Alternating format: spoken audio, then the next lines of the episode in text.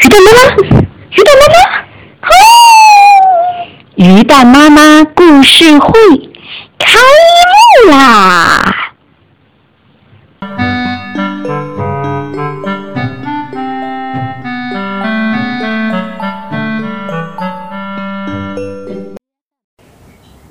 带着七把匕首的汉子大盗贼霍森布鲁茨第一次出现。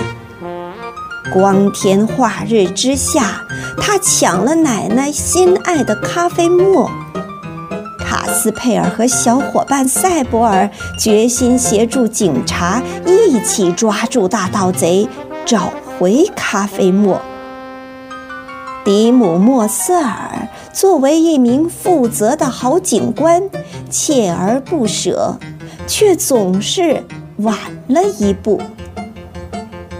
奥迪卡斯佩尔和赛博尔如何跟大盗贼斗智斗勇，消灭魔法师，抓住大盗贼呢？小朋友们，快来听！会唱歌的咖啡沫。亲爱的小朋友们，晚上好！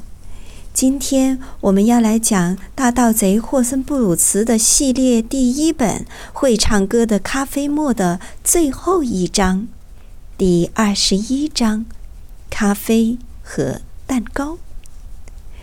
卡斯佩尔和塞博尔坐在奶奶整洁漂亮的客厅里。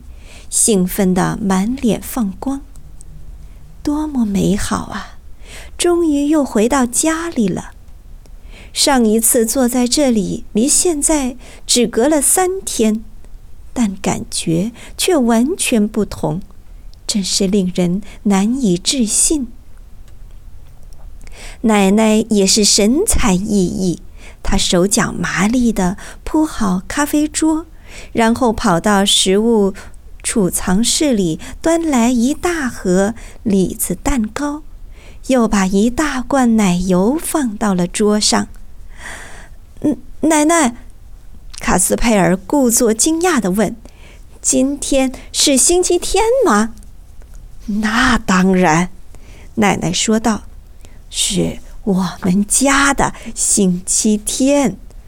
对其他人嘛，今天是星期三。”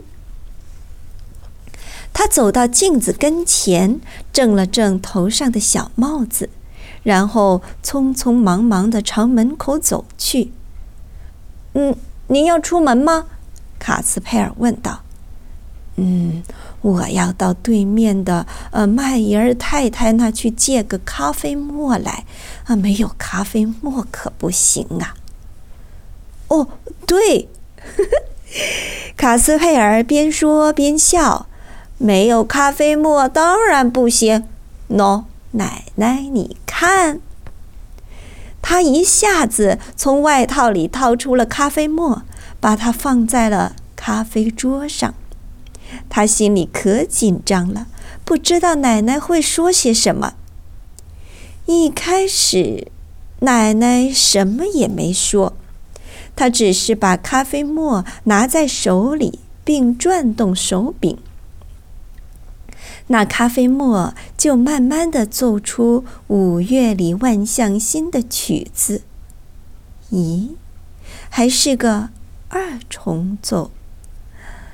卡斯佩尔和塞博尔这时都保持绝对的安静。哦，多美的曲子呀！奶奶终于开口了：“你们俩知道。”我这会儿的感受嘛？什么感受？您快说说。就像过生日一样，呃，又有点像过圣诞节。啊，不说了，啊，还是赶快磨咖啡吧。奶奶煮出了有生以来最浓最香的咖啡。咖啡壶摆上桌，每个人的杯子里都倒满了咖啡。卡斯佩尔和塞博尔开始讲述着这几天的奇遇。哎呦呦，真可怕！奶奶听到紧张处，不断的摇头。哎呦，可怕呀，可怕呀！这当中，奶奶还不时喝喝杯中的咖啡。卡斯佩尔和塞博尔呢，当然是大吃特吃着李子蛋糕、灌奶油了，直吃的肚子发胀为止。他们可真是感受到了幸福，跟世界上任何人都不逊色。此刻，给他们去做康斯坦丁大帝，他们也不干呢。故事到这里有了一个美好的结局。咦，等等，也许有朋友会问：鱼蛋妈妈，你不是说大盗贼霍森布鲁茨有三个长长的故事吗？怎么这么快就讲完了？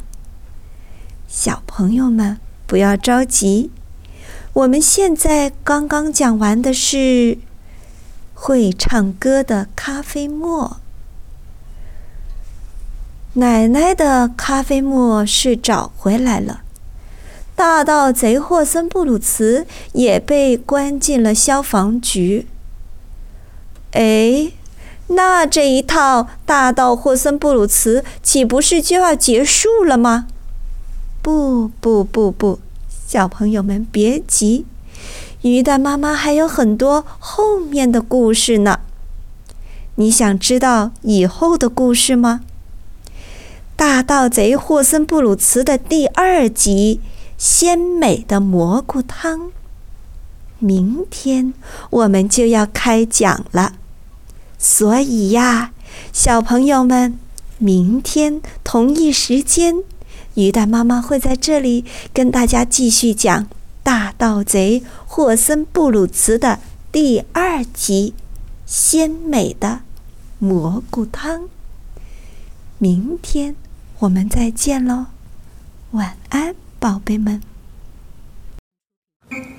小朋友们，今天的故事就先讲到这里，明天同一时间我们将继续讲。